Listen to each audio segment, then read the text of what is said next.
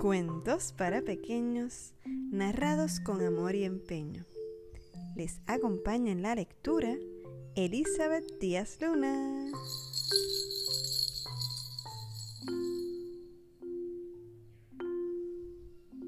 Vuelva a intentarlo. Has de aprender la lección poniendo mucha atención. Y si no es a la primera, persevera, persevera. Al fin cobrarás valor y aprenderás lo que quieras.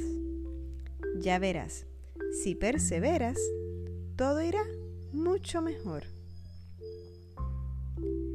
El pescador que por el frío o la lluvia tiene prisa, tendrá poco pescado que vender. El niño que cuando estudia piensa en otra cosa, nunca la lección podrá aprender. Mira, lo que estudias, lo estudias para siempre.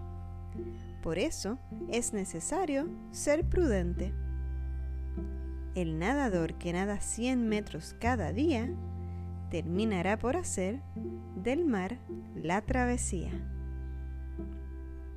Persevera a menudo es el mejor método para conseguir respuestas correctas en matemáticas, en gramática, en historias y en la vida.